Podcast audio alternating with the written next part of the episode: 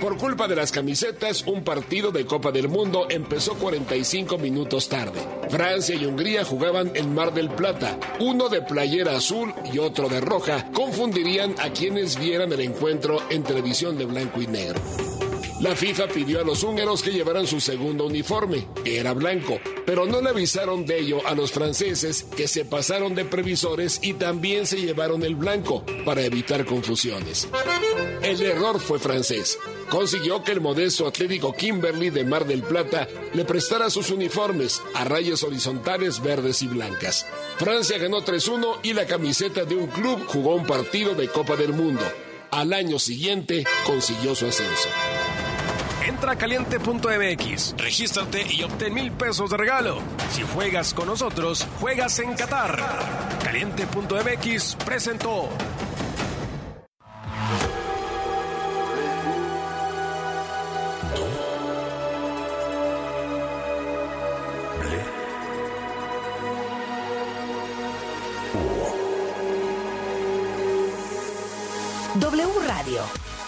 96.9. Lalpan 3000, Colonia Espartaco, Coyoacán.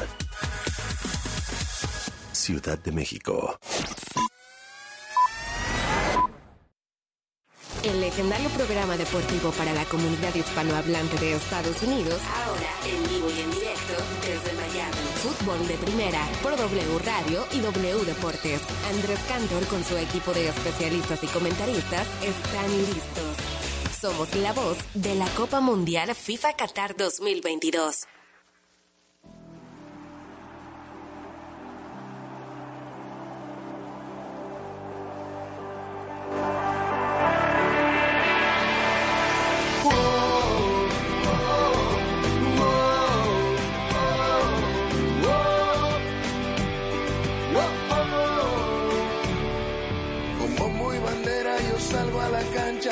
Emociones afino garganta, con el vecindario pegado a la radio para gritar un gol. Grítalo, desde la radio vamos gritado, el fútbol de primera grita gol, hasta que explota el corazón.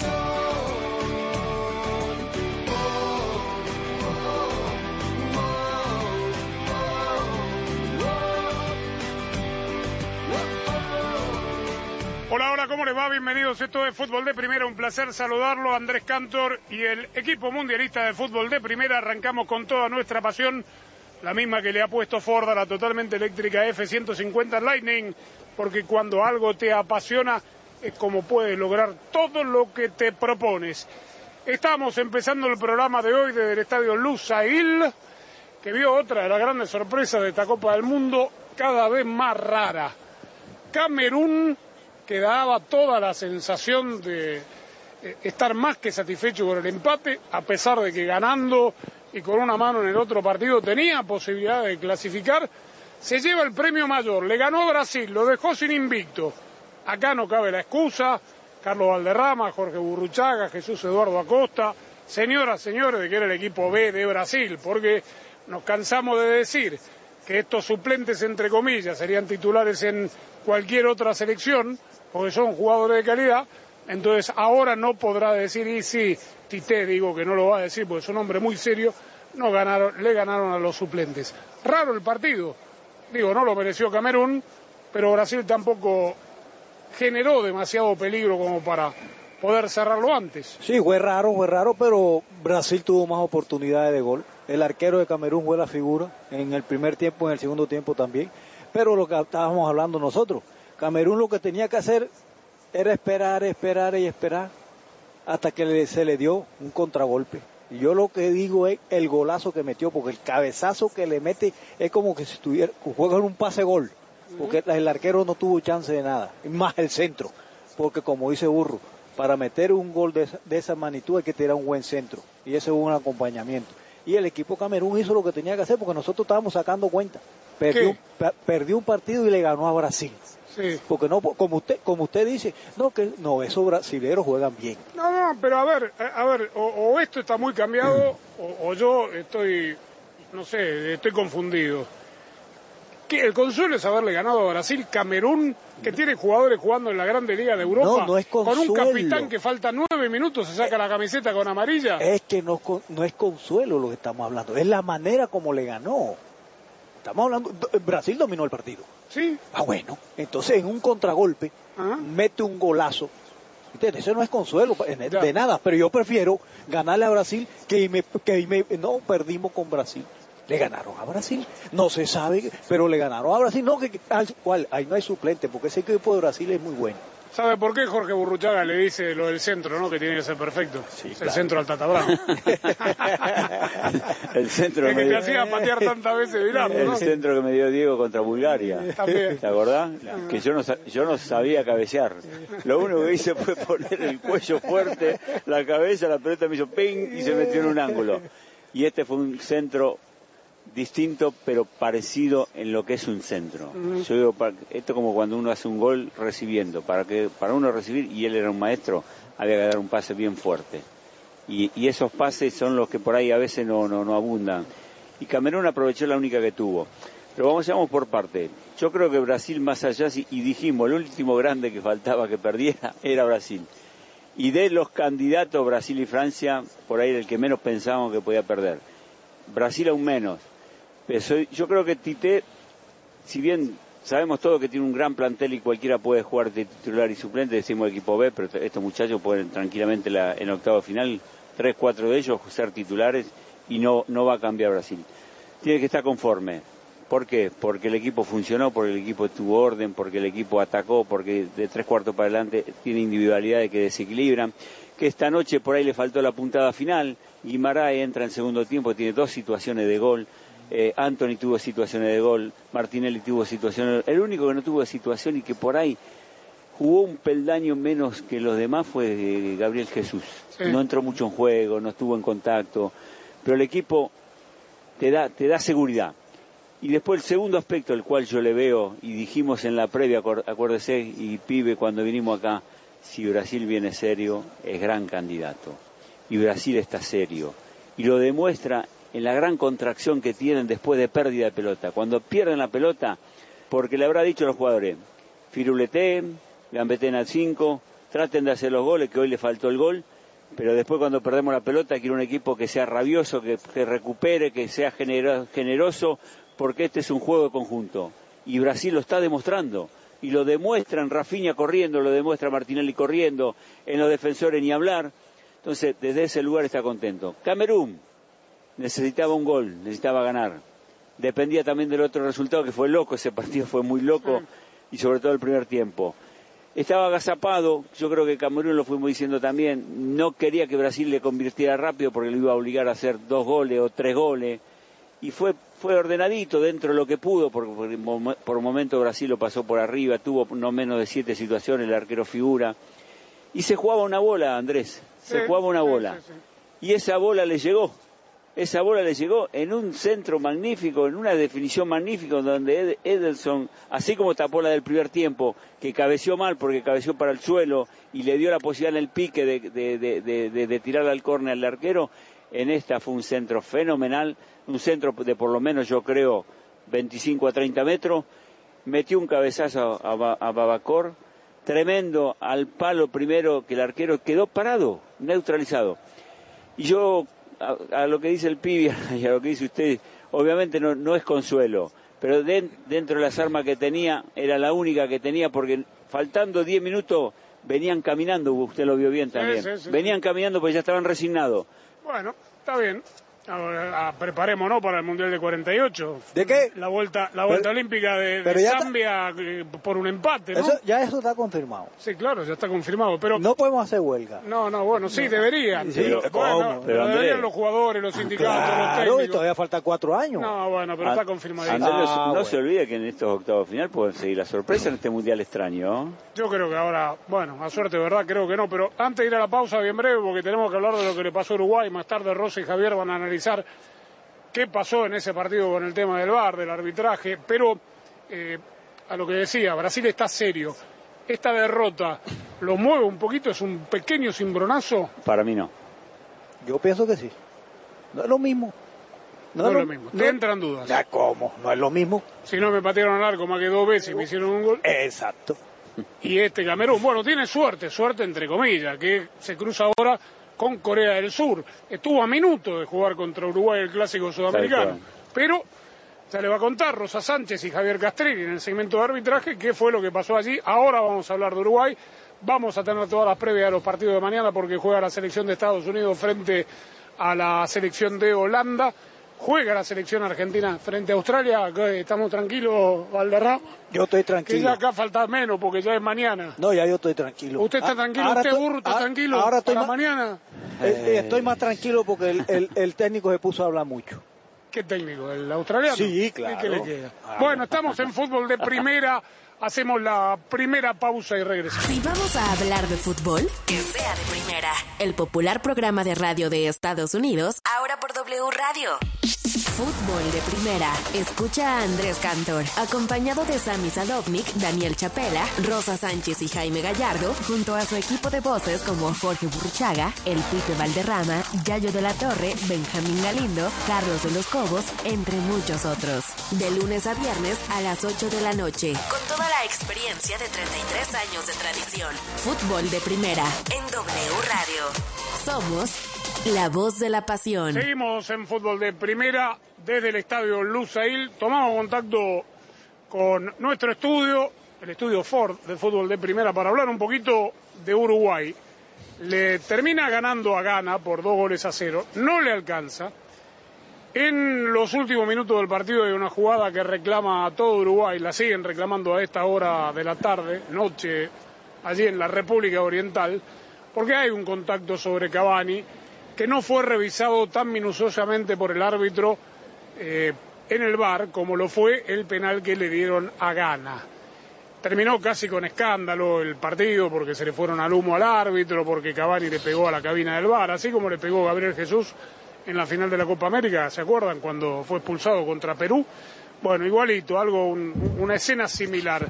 Le pregunto a ustedes, Rosa Sánchez, eh, Paco González, Carlos de los Cobos y Nico Cantor, eh, Uruguay ganó bien, estuvo a un minuto de, de- meterse.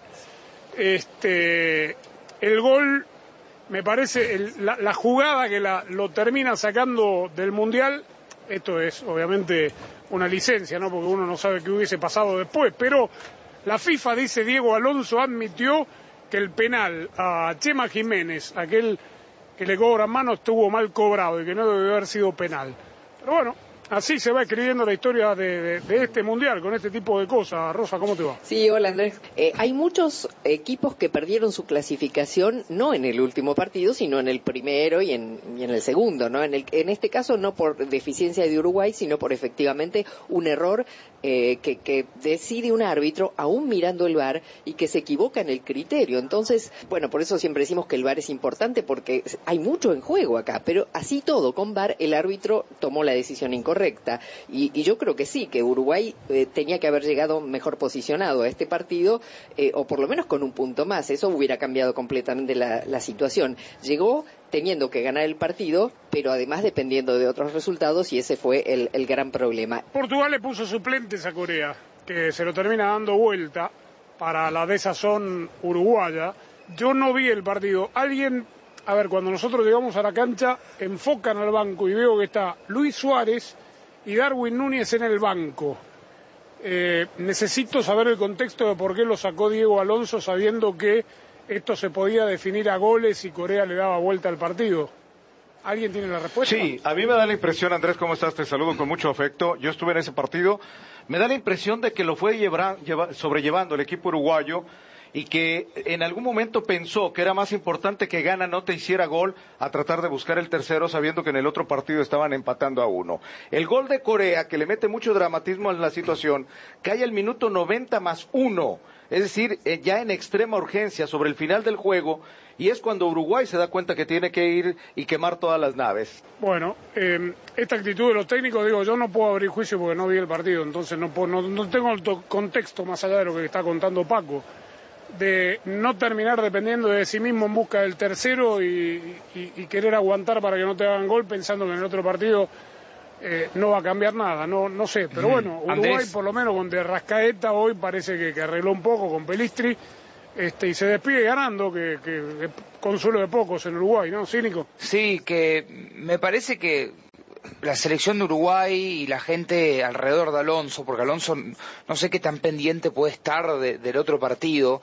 sa- sabe que también Gana necesitaba goles, eh, porque obviamente Gana llegaba al partido de hoy con oportunidades y Gana estaba yendo para el frente. Lo- los últimos 10 minutos y después el tiempo adicionado, el partido estaba totalmente quebrado. O sea, lo- lo- los equipos estaban, Gana totalmente yendo para enfrente buscando sus goles y Uruguay totalmente eh, entregado atrás porque estaba porque te- tenía todo Estaba para, para meter el gol. claro. Estaba clasificado. Entonces, eh, también no sé si era medir esa situación donde, viste, quizás, quizás no necesit, no sé, quizás saber que eh, cerrando en el mediocampo y, y atrás también se te iban a presentar oportunidades porque Gana, Gana también estaba entregado, Gana necesitaba goles. Entonces, ¿para qué las situaciones se te debía presentar? Y yo estaba, además por el ímpetu que llevaba el partido, estaba casi convencido de que Uruguay iba a meter un gol. Estaba, estuvo yo tan cerca. Sabes que tenían dos tabletas en, en la banca. Una para las- el aspecto táctico de tu partido y la otra en la que nada más veías el resultado, pero no veías la imagen del otro juego. Le quiero preguntar a, a Javier Castrilli una cosa bien rápido. Ya va a hablar de- de la- del arbitraje de ese partido, va a hablar de cómo vienen los arbitrajes. Le voy a hacer una pregunta filosófica a esta altura, de- digo, de- de- del fútbol donde todo parece estar cambiando. Eh, entiendo que el jugador que se saca la camiseta y tiene una leyenda por debajo, religiosa, política, etcétera, debe ser amonestado. Igual que el que se saca la camiseta debe ser amonestado. ¿Cuál es eh, el criterio filosófico hoy en día para mantener la tarjeta de amonestación para un jugador que hace un gol contra Brasil en el minuto 96 para ganar un partido y festeja co- como un acto reflejo sacándose la, la camiseta y no tiene ninguna leyenda debajo, Javier? ¿Qué tal, Andrés? Un gusto saludarlo. Eh, bueno, es el criterio del anacronismo y de la, eh, del conservadurismo a ultranza que adquiere la International Board, que se dedica a modificar ciertas cosas y no otras, no a ayornar el reglamento y acompañar la evolución, la mutación que debe existir en un, plexo normativo, acompañando la evolución y- el cambio de los usos y costumbres. Y en cambio se dedica a meter mano modificando, por ejemplo, entre otras cosas, las reglas de la mano, ¿no? que tantas controversias ha generado y a partir del momento que la modificó, tantas dudas y tantas, este, eh, tantos enfoques y tantos cambios de opinión de los propios árbitros y de los propios instructores de la FIFA. Entonces creo que eh, ahí encontramos eh, que lamentablemente eh, se, se produce un conflicto y, y- y una colisión entre, entre la evolución que va experimentando el fútbol, la evolución que trae aparejado el ingreso de la tecnología y del progreso, con cierta resistencia a cambios que debería tener la, la FIFA y que está demostrando no tenerla. No, no tiene esa amplitud que realmente debería encontrarse en una institución que abarca la totalidad del planeta. Entonces creo que, que ahí encontramos esa, esa disyuntiva. Eh, Es una sensación amarga cuando vemos que un jugador eh, como, el, como el camerunés que convierte con toda la alegría, se saca la camiseta y tiene que abandonar el campo de juego. Es, es contradictorio. Y le puedo garantizar que esto hace décadas que viene ocurriendo, porque precisamente cuando a mí me tocó ser árbitro, cuántas veces tuve que amonestar y expulsar jugadores, incluso en contra de lo que yo sentía. Pero bueno, es- son las reglas de juego y tienen que ser parejas para todos. Recordemos que obviamente si no se cumplen, eh, sobreviene una ventaja deportiva, ¿no? Más adelante Javier va a hablar del arbitraje del partido de Uruguay. Catastrófico. Tenemos, eh, bueno, ya lo dijo todo. Este, tenemos la previa de Argentina-Holanda, de Argentina, perdón, de Argentina. Australia. Se Australia. adelantó y me sacó la selección, la mía, Andrés. Eso sería ya en cuartos, ¿no? Vamos, Cantor. Claro. Sería en cuarto, sí, porque el ganador de Países Bajos, para estar ayornado también, para que no me rete Javier, no me saque amarilla, Países Bajos va contra Estados Unidos, el ganador de esa serie pasa a jugar contra el ganador de Argentina frente a Australia. Eh, yo además digo, digo, estos muchachos que se sacan la camiseta en un solo movimiento toda transpirada hay que darle un premio, no hay que darle una, sacarle una amarilla. Cierto. ¿Cuántas veces ¿Cómo en el gimnasio uno trata de sacársela y No, y, el y además, el y- hombro? y, y el, el detalle con la cinta de capitán todavía puesta. Sí, sí, sí, sí. Bueno, hacemos la pausa, seguimos, tenemos las previas de los partidos de mañana, el arbitraje de hoy en el partido de Uruguay. Habrá que ver si Uruguay hace algún reclamo. Ya. No sirve para nada. ya. No, claro, no sirve para nada, porque ya reclamó contra Portugal la mano, hoy tendrá derecho a reclamar. Seguimos en fútbol de primera. Si vamos a hablar de fútbol, que sea de primera. El popular programa de radio de Estados Unidos, ahora por W Radio. Fútbol de primera. Escucha a Andrés Cantor, acompañado de Sami Sadovnik, Daniel Chapela, Rosa Sánchez y Jaime Gallardo, junto a su equipo de voces como Jorge Burchaga, El Pipe Valderrama, Yayo de la Torre, Benjamín Galindo, Carlos de los Cobos, entre muchos otros. De lunes a viernes a las 8 de la noche. Con toda la experiencia de 33 años de tradición. Fútbol de primera en W Radio. Somos la voz de la pasión. Fútbol de primera, oh, fútbol de primera, oh. Es hora de hablar de la selección de los Estados Unidos, que pasó a octavos de final, se mide ante una potencia que ha arrastrado dudas en esta Copa del Mundo y tiene una oportunidad para dar un batacazo. Esta selección de los Estados Unidos que nosotros la disfrutamos, la sufrimos de cerca, porque conocemos todas las minuciosidades que te pueden generar en su desarrollo, que, generó la- el Estados Unidos mientras eh, iba creciendo, aprendiendo en este camino inédito bajo Greg Berhalter, y ahora se encuentra ante una cita majestuosa para empezar a escribir una historia que recién comienza para esta generación apodada la generación dorada. Y Steve Sampson, vos que has sido una parte tan importante para el desarrollo de fútbol en los Estados Unidos, ¿estoy exagerando cuando hablo de la importancia de este partido para estos muchachos que pueden llegar a escribir un legado tan importante en la historia de fútbol de los Estados Unidos? No, no creo que estás eh, exagerando porque ahora este partido cruce más que fútbol. Es que cruzca a los aficionados que posiblemente no entienden de fútbol o no quieren de fútbol y ahora hay más interés que nunca en los Estados Unidos y alrededor del mundo para los Estados Unidos. Eh, pero no solamente la manera eh, que han jugado, pero por la manera que actuaron después del partido contra Irán. Y abrazando a los jugadores de Irán, eh, quitando la parte política, entendiendo la parte política, pero teniendo la oportunidad y la habilidad de enfocar en el fútbol durante los noven- 90 minutos contra Irán. Y también es que este es un equipo de va de, de menos a más. Contra Gales jugaron bien en el primer tiempo, segundo tiempo más o menos. Contra Inglaterra jugaron muy bien por los 90 minutos, pero no metieron un gol. Y contra Irán, con todo lo que estaba pasando alrededor, el fútbol, el partido, con la parte política, es que ellos enfocaron en el fútbol y manejaron la presión muy bien. Y ahora tenemos una oportunidad, ellos tienen una oportunidad de hacer algo muy, pero muy especial. Jesús Eduardo Acosta, te sumo en la conversación.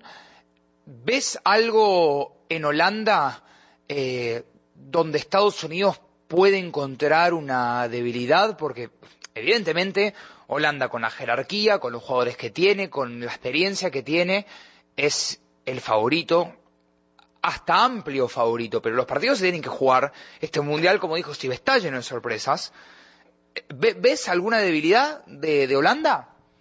Hola Nico y Steve. Yo creo que más que debilidad adelante, yo creo que hay que buscar las fortalezas ¿no? del equipo de Greg Belharter y yo creo que allí la velocidad, el ritmo que puede imprimir el equipo en, en, este partido puede ser la clave para que Estados Unidos pueda alcanzar una victoria y, y, como tú señalabas, conseguir una victoria que sería una de las más importantes en la historia del fútbol de los Estados Unidos, especialmente en los últimos años, cuando tengamos en cuenta que, que, que Estados Unidos nunca había enfrentado a Holanda en una en una Copa del Mundo y que los enfrentamientos previos han sido prácticamente en favor de la selección de, Países Bajos, especialmente cuando enfrenta a rivales no europeos. Así que eh, es un partido eh, interesante, un partido que debe ser muy bien jugado por, por ambos equipos y que esperemos que, que la velocidad y que el dinamismo que, que, tiene esta selección de Estados Unidos se marque la diferencia en ese partido frente a los Países Bajos de Luis Van Gaal.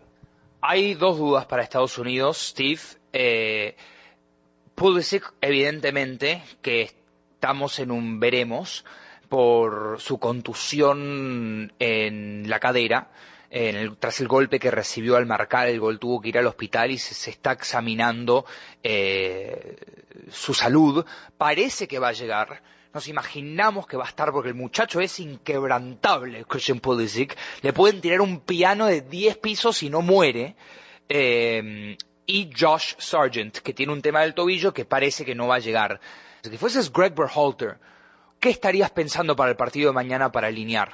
Nico, si soy Greg Berhalter, yo tengo tres personas que, en que tengo que pensar de cambiar o de escoger para titular en ese próximo partido contra Holanda. Es que um, Carter Vickers jugó muy bien contra Irán y yo, yo creo que él merece de jugar de titular en vez de Zimmerman. Segundo, Pulisic salió dolido, fue al hospital, pero yo creo que él va a hacer todo posible para reentrar o ser titular para este partido. Uh, el tercero es quién va a jugar de delantero. Um, hay tres opciones para mí. Josh Sargent, quien jugó bastante bien en el último partido contra Irán. Uh, no jugó bien contra Gales y cuando entró eh, contra Inglaterra, pero yo creo que merece de, ser titular si él está 100%. Hay la palabra de Steve Sampson, de Jesús Eduardo Acosta. Partido importantísimo para la selección de todos. USA contra los Países Bajos. The Netherlands. En fútbol de primera lo van a disfrutar. Esto es fútbol. Fútbol de primera. Ahora por W Radio y W Deportes. En unos momentos regresamos con Andrés Cándor y su equipo de especialistas y comentaristas. Somos la voz de la Copa Mundial FIFA Qatar 2022.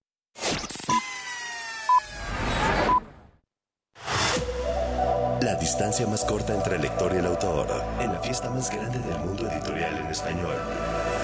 A través de la W y otras letras. Feria Internacional del Libro Guadalajara. Phil Guadalajara. W Radio. Una estación de Radiopolis. La W y otras letras. Si es la FIL, es W. Hola.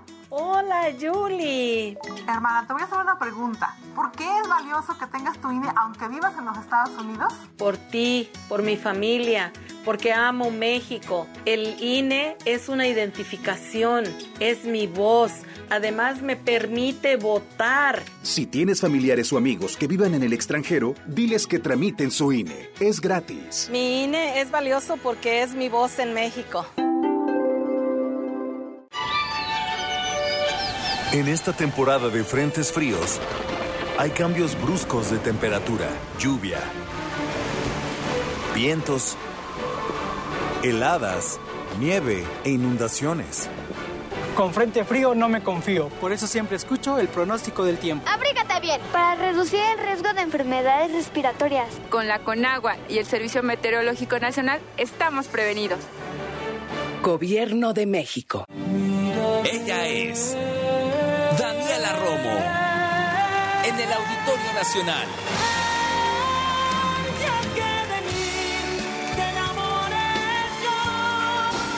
Nueva fecha, 4 de diciembre. Tan solo quiero amarte. Adquiere tus boletos en el sistema Ticketmaster o escuchando la programación en vivo de W Radio. Daniela Romo.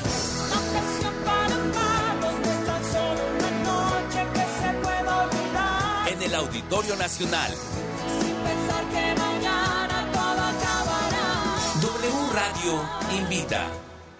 En la Cámara de Diputados aprobamos el presupuesto de egresos de la Federación para el ejercicio fiscal 2023 con recursos por 8 billones 299 mil millones de pesos. Las y los diputados cumplimos con el compromiso constitucional de asignar los recursos necesarios para la operación del país. Conforme a nuestra facultad exclusiva y dentro del plazo de ley. Porque México eres tú. Legislamos para todas y todos. Cámara de Diputados, Legislatura de la Paridad, la Inclusión y la Diversidad.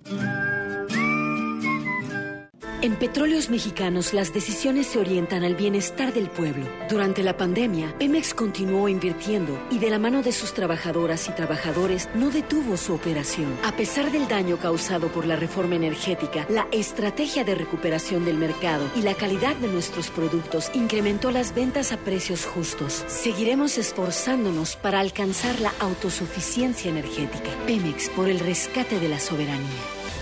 Gobierno de México. La Copa del Mundo no solo es fútbol. Las historias del Mundial. Somos la voz de Qatar 2022. Fue una superstición lo que puso amarillo a Brasil. Desde sus primeras épocas, el equipo jugaba con uniforme blanco, pero perder la final del 50 en el Maracanazo lo vetó para siempre. Cambiaron luego al azul en toda la equipación, pero un nuevo fracaso en la Copa América la desterró también. El diario Correo de la Mañana propuso un concurso abierto, la condición que se aplicaran en el diseño los colores de la bandera brasileña. Lo ganó un joven de 19 años, Aldir García Sle, que hizo nacer la verde amarela que conocemos hasta hoy. Curiosamente, vivía en la frontera con Uruguay y era fan de la celeste campeona del 50. Nadie sabe para quién trabaja. El Mundial por W. Somos la voz de Qatar 2022. La información en manos del gobierno nos pertenece a todas y todos. Como lo escuchas, tú, yo y cualquiera de nosotros tenemos derecho a solicitar y obtener toda esa información. Es pública. Ingresa a plataforma de transparencia.org.mx o llama al Telinai 800-835-4324. Si alguien te niega o impide acceder a la información, acércate al INAI. Es el organismo autónomo encargado de defender nuestro derecho a saber. Ejerce tu derecho y toma el control de la información pública. La distancia más corta entre el lector y el autor, en la fiesta más grande del mundo editorial en español, a través de la W y otras letras. Feria Internacional del Libro Guadalajara. Film Guadalajara, W Radio, una estación de Radiopolis. La W y otras letras. Si es la FIL, es W.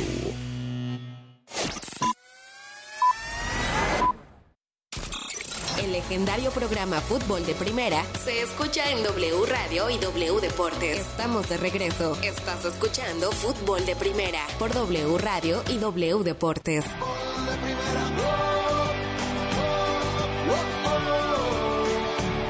Bien, eh, continuamos en fútbol de primera y mañana comienza ya la ronda de octavos de final, partidos de eliminación directa, a vencer o morir, el que pierda se va, si al término de los 90 minutos hay empate, se procede a jugar dos tiempos extra de 15 minutos. Y si la paridad se mantiene, entonces el ganador se definirá desde los 11 pasos en tandas de eh, penales. Eh, Mauricio Chicho Serna, de pronto Argentina se reencuentra con el triunfo, se reencuentra con el gol a partir del partido contra México, luego del batacazo, eh, digamos, mundial, en el mundial, de la derrota inesperada ante el que se consideraba el rival más débil del grupo, Arabia Saudita. Ahí se simbraron muchas cosas, pero a partir del partido contra México, en el que se gana, después de que México le ofreció resistencia durante 63 minutos, viene Messi con la llave para abrir el triunfo. Posteriormente viene un partido en donde Argentina ganó nada más por 2 a 0 ante Polonia, y digo nada más a 2 a 0 porque el equipo de Scaloni realmente se notó muy superior, pero estuvo peloteando durante prácticamente todo el tiempo la portería de Chesney y va a enfrentar a una sorprendente selección de Australia que ocupa el lugar que todos pensábamos antes del Mundial le correspondería a la selección de Dinamarca. Parece, Chicho, parece en el papel un rival medianamente accesible para el albiceleste. Jaime, ¿qué tal? Eh, saludo a todos los oyentes de fútbol de primera. Jaime, mira, yo creo que Argentina ya viene jugando partidos de, de, de vida o de continuar o, irse a su casa. Eh, el solo hecho de haber perdido en la, inauguración para ellos del Mundial, en la presentación del Mundial más que la inauguración, los puso en, en un punto delicado, porque tenían sí o sí la obligación de ganarle a México. El partido Argentina-México creo que es el partido donde menos remates a portería ha, existido en, casi que la historia de los mundiales. Entonces, no fue un gran partido, fue un partido de mucho choque, mucho roce, mucha falta. Mm, sobre todo el primer tiempo. En el segundo, eh, Argentina encontró la llave y pudo hacer la diferencia. Después, eh, también mm, tenía que ganarle a Polonia. Creo que ha sido el mejor partido de Argentina me parece que Argentina va de menos a más, empieza a, retomar o retomó el nivel que, mostró en eliminatorias, mm, que lo llevó también a ganar la Copa América y todo. Entonces, yo creo que, que su entrenador ha sido valiente, ha sido valiente porque le tocó cambiar nombres, llamados titulares siempre, y le tocó cambiar y lo hizo y le encontró la vuelta. No ha sido el mejor nivel que uno esperaba de Argentina, pero, pero muy importante que va, va ascendiendo. Cada día va jugando mejor. Eh, perder en un mundial nunca es bueno, pero el haber perdido la primera fecha yo creo que también los aterrizó por el rol de favoritismo que tenía.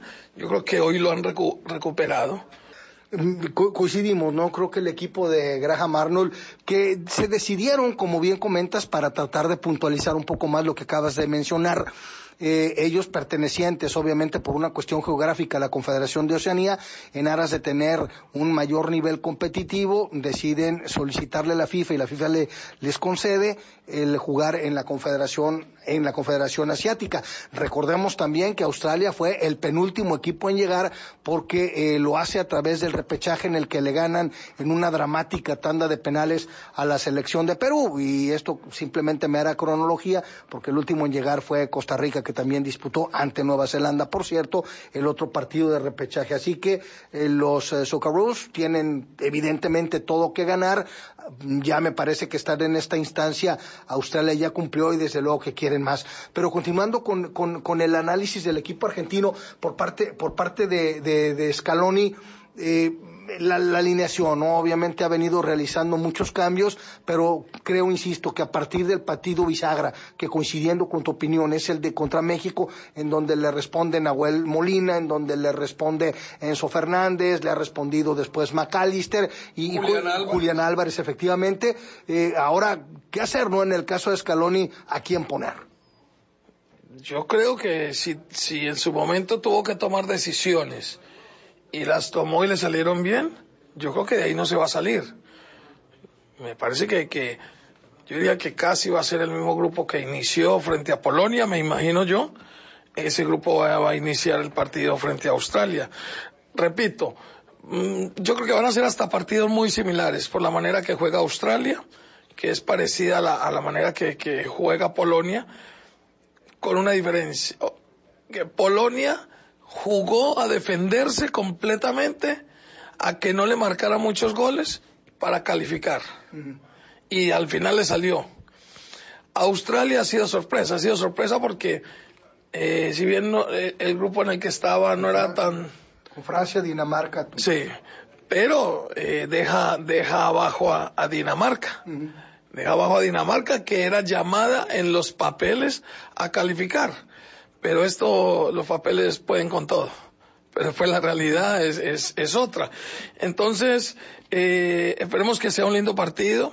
Yo vivo en Buenos Aires, yo vivo en, en Argentina y estoy muy deseoso y ojalá eh, llegue hasta lo máximo Argentina en este mundial.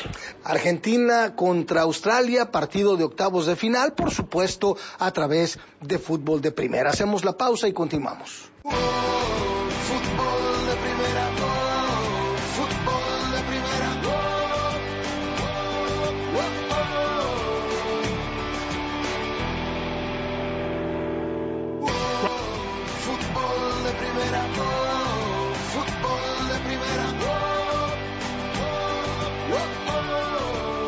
En un día de locura, de idas y vueltas, de definiciones de último momento, algunos goles fueron más que relevantes en este mundial.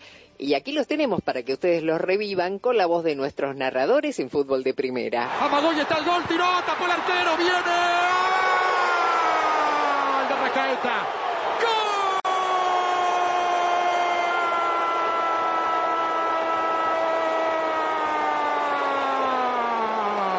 Era una jugada bárbara que terminó siendo Suárez dentro del área. Está ganando Uruguay. Uruguay 1. Gana 0. La pelota de Valverde la escondió muy buena al medio para Pelitri. Pelitri que la pinchó para Núñez. Este de cabeza para Suárez que de primera para Georgia. Le pegó de volea. Golazo.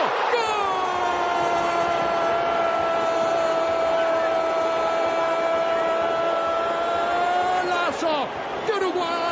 de De Racaeta. Uruguay está aumentando el marcador, 2 para Uruguay. Cero para Gana, lo hizo otra vez de Racaeta.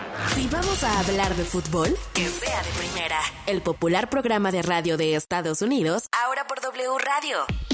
Fútbol de primera. Escucha a Andrés Cantor, acompañado de Sami Sadovnik, Daniel Chapela, Rosa Sánchez y Jaime Gallardo, junto a su equipo de voces como Jorge Burchaga, El Pipe Valderrama, Yayo de la Torre, Benjamín Galindo, Carlos de los Cobos, entre muchos otros. De lunes a viernes a las 8 de la noche, con toda la experiencia de 33 años de tradición. Fútbol de primera en W Radio. Somos la voz de la pasión. Primera, oh, fútbol de primera,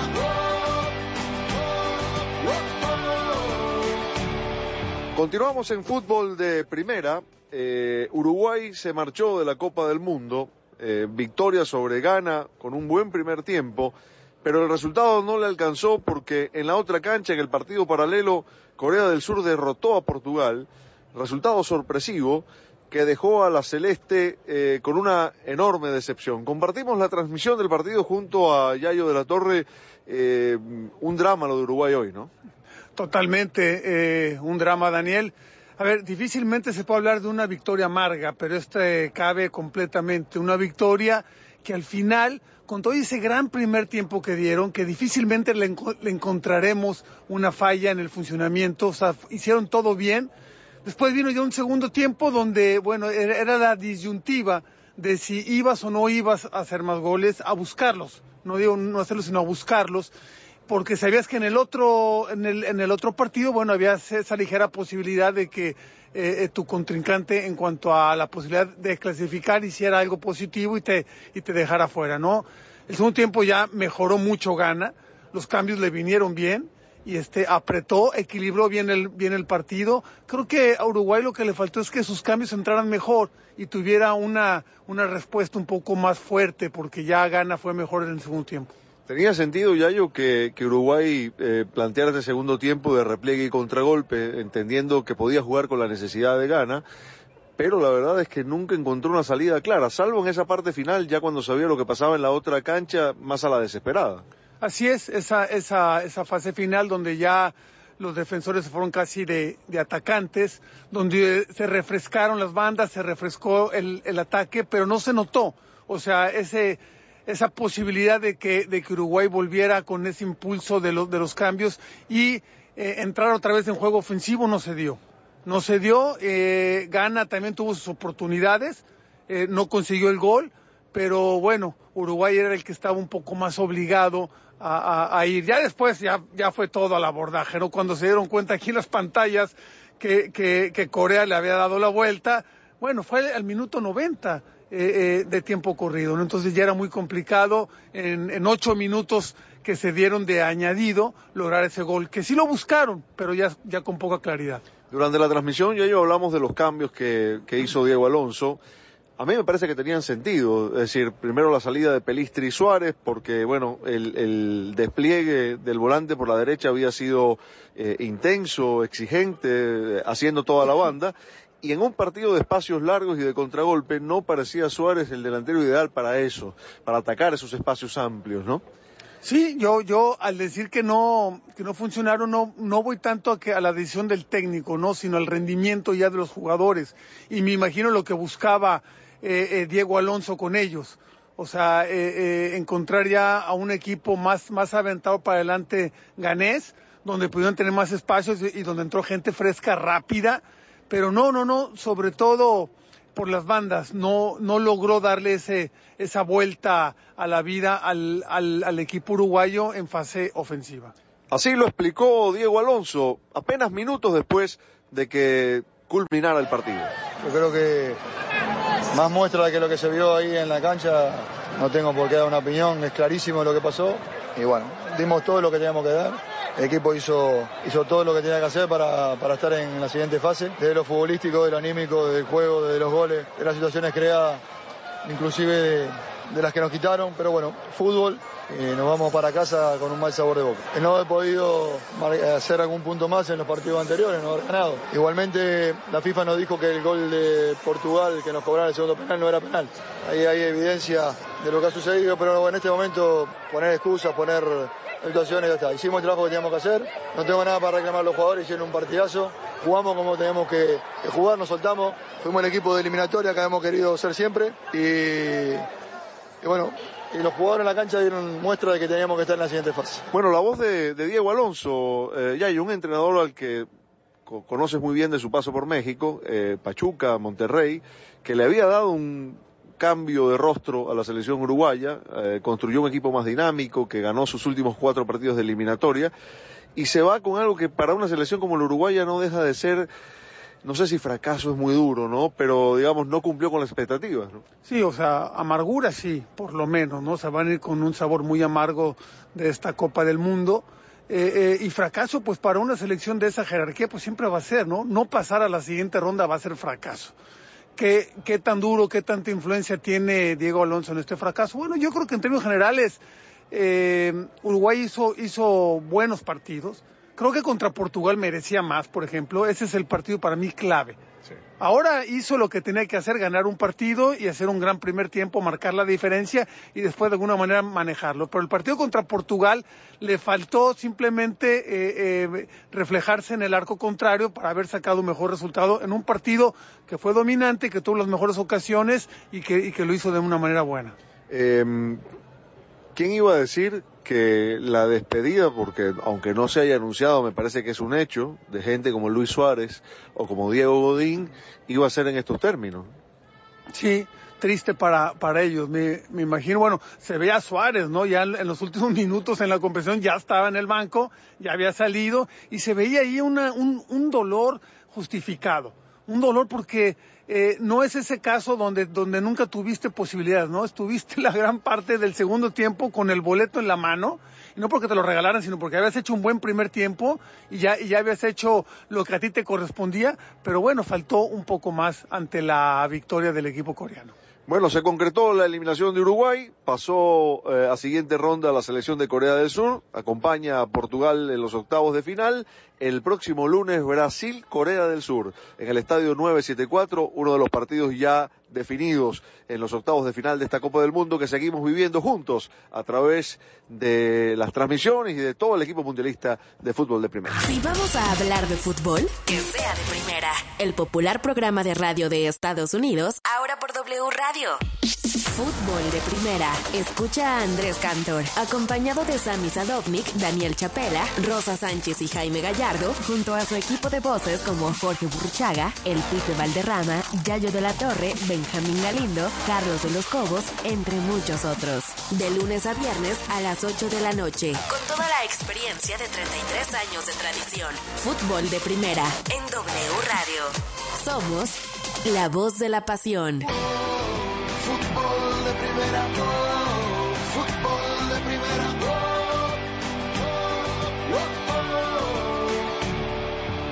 Continuamos amigos de fútbol de primera. Kevin Rodríguez, vaya jornada de emociones, de vértigo, de nerviosismo que se vivió en el estadio de Education City, en el triunfo dramático de Corea, dos goles por uno sobre Portugal. Fueron los lusitanos los que, iniciado el partido, abrieron el marcador con un magnífico contragolpe que sale prácticamente de un pase adelante de su área de Pepe. La pelota es controlada por Diogo Dalot, quien manda una diagonal retrasada que remata eh, Ricardo Horta para poner al frente en el marcador a los dirigidos por Fernando Santos. Empujaron los coreanos que eh, con más con más determinación, con más ganas, con más idea que con buen fútbol, pero lograron el gol el gol del empate eh, con un remate de de Wong Kim Jong, pero la jugada, sin duda, cuando parecía que ya las aspiraciones coreanas se habían extinguido, cuando se habían agregado seis minutos, se habían disputado más o menos dos, tres de esos seis agregados, y en un contragolpe que surge de un tiro de esquina en contra, una conducción magistral de Heung-Min Son, el jugador del el Tottenham, quien acompañado fulgurantemente del autor del gol Wang, en las inmediaciones del área le da el pase filtrado, no hay fuera de lugar y Corea lo gana 2 a 1. Sí, Jaime, con lo que me quedo es con lo emocionante que han estado estos cierres eh, de, de grupos. Lo vivimos ayer en el grupo E, en el grupo de la muerte, con la selección de España, que por minutos estuvo quedándose fuera. Acá también gana en el momento que iniciaba el partido en contra de Uruguay, estaba clasificada a octavos de final y el resultado de Uruguay le daba la vuelta en el momento que hace en los minutos finales, como tú bien describías, la selección de Corea el gol, ahí es donde todavía le quedaba vida porque terminaba el partido en el Education City y el seleccionado de Uruguay tenía ocho minutos para poderle dar vuelta. Ahora, Conmebol nada más queda con dos representantes, Argentina y Brasil, y por otro lado las, la selección de Estados Unidos la que está representando a CONCACAF. Esto te dice mucho, es un mundial con muchísimas sorpresas, también la alerta que queda, o no sé si es bueno que pierdan o no, muchos dicen que mejor en la fase de grupos. Hemos escuchado esa frase muchísimas veces de los técnicos, que mejor perder en este momento y no ya cuando es el mata-mata, ¿no? Pero perdió Portugal, perdió Francia, perdió Argentina, perdió España y esto también te indica que eh, puede haber más sorpresas en esta próxima eh, fase de octavos de final. Francia también, que lo mencionábamos, ¿no? Y con esto me quedo con lo vertiginoso que ha sido este cierre de jornada eh, del grupo donde la selección uruguaya queda fuera de la Copa del Mundo.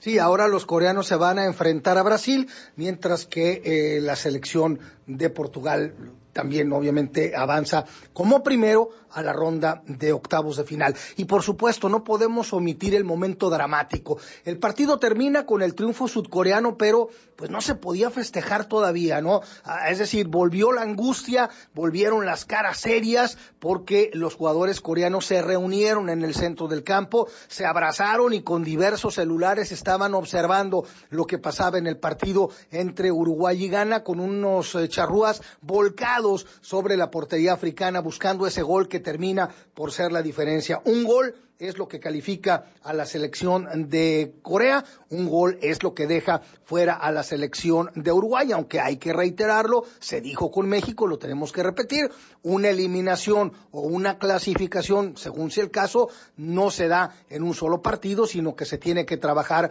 en los tres que eh, formaron parte de la fase de grupos. Sin duda alguna, ese momento fue emotivo, ¿no? Ver la, la, cara también de todos los aficionados, muchos de ellos llorando cuando nos enfocaban y estábamos en el estadio, veíamos en la pantalla grande a todos los aficionados pendientes del desarrollo y cómo culminaba el encuentro de la selección de Uruguay. Y ya mañana solo a esperar ya la, las, bueno, la, los octavos de final que se vienen en esta Copa del Mundo, que lo vamos a disfrutar a través de fútbol de primera.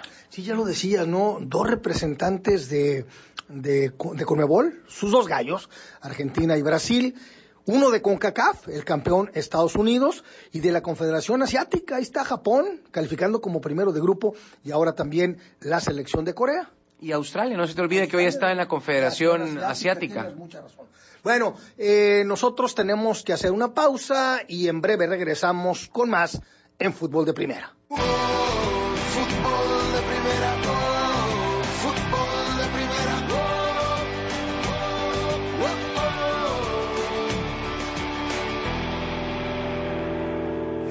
Así termina una emisión más de Fútbol de Primera. Con Andrés Cantor, directo desde Miami. Nos escuchamos en el próximo programa para seguir viviendo la Copa Mundial FIFA 2022. En W Radio y W Deportes. Somos la voz del fútbol.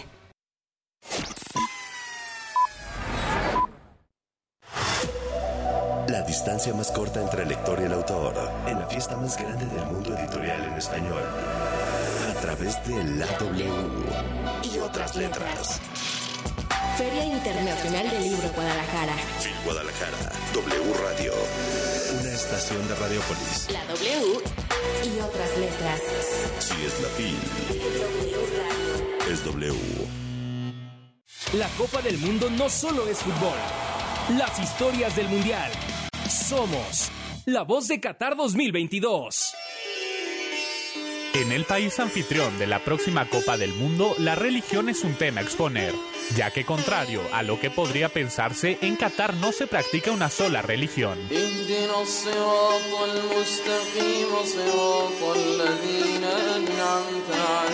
Según los últimos estudios, se estima que aproximadamente el 77.5% de la población profesa el Islam, siendo esta la religión más importante en el país.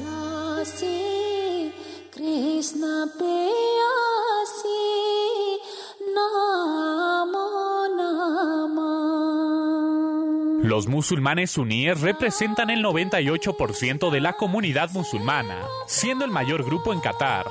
El resto se divide por un 10% de chiitas.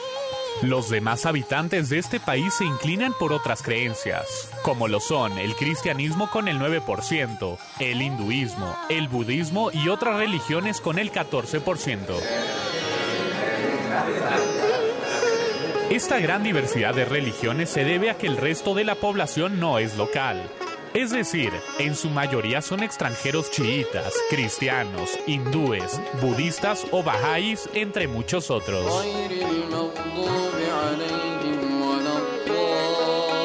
Estas religiones han sido apoyadas desde el 2008 cuando se permitió que algunos grupos acudieran a misas en templos, como la Catedral de Nuestra Señora del Rosario que representa al catolicismo. Así es como se divide la religión en Qatar, el país anfitrión de la Copa del Mundo, la cual podrás disfrutar en Cadena W.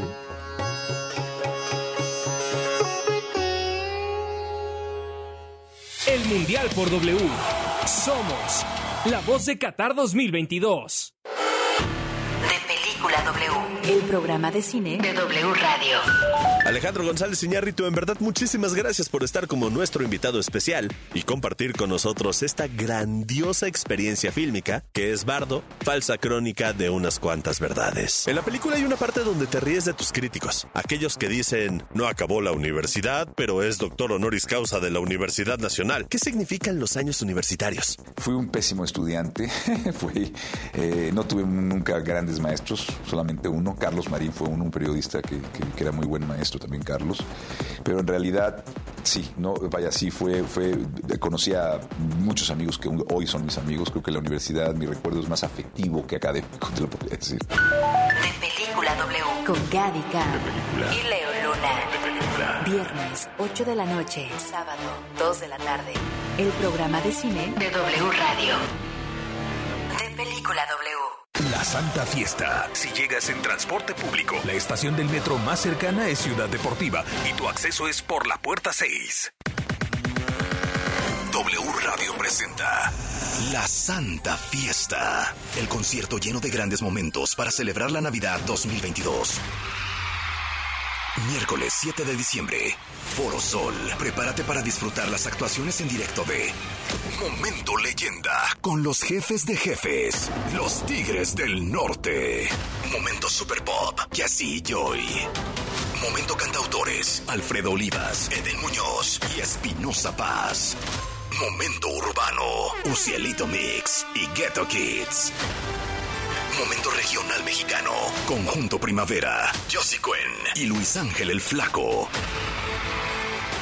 Momento romántico. Lazo y Río Roma. Momento Orgullo Mexicano. Artista secreto. Momento Rock. Moderato. Y más. La Santa Fiesta. Toda la información en wradio.com.mx. Si es radio, Es W. la Tlalpan 3000, Colonia Espartaco, Coyoacán. W Radio 96.9.